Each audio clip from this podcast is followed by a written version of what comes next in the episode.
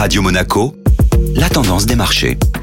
Radio Monaco, la tendance des marchés avec Société Générale Private Banking. Bonjour Ivan Kedjian. Bonjour Benjamin. L'indice parisien clôture la semaine dans le rouge. Le CAC 40 a terminé la semaine avec une baisse de 0,40% et clôture désormais sous la barre des 7400 points. Les investisseurs n'ont toujours pas digéré le dernier discours de la présidente de la Banque Centrale Européenne concernant sa volonté de ne pas baisser les taux directeurs avant le mois de juin. De leur côté, les marchés américains ont réagi positivement à la publication de l'indice de confiance des consommateurs sur le mois de janvier. Le moral des ménages américains s'est fortement amélioré, considérant que les conditions économiques globales étaient en amélioration et que la baisse de l'inflation était en cours. Ce regain de confiance a permis au marché américain d'ouvrir la séance dans le vert à la mi-journée. Et qu'attendons-nous cette semaine? Le marché parisien lance la saison des résultats des entreprises pour le dernier trimestre 2023. Au programme, le fabricant de semi-conducteurs ST Microelectronics ouvrira le bal ce jeudi 25 janvier. Dans le même temps, les investisseurs suivront de près la publication du géant français du luxe, LVMH.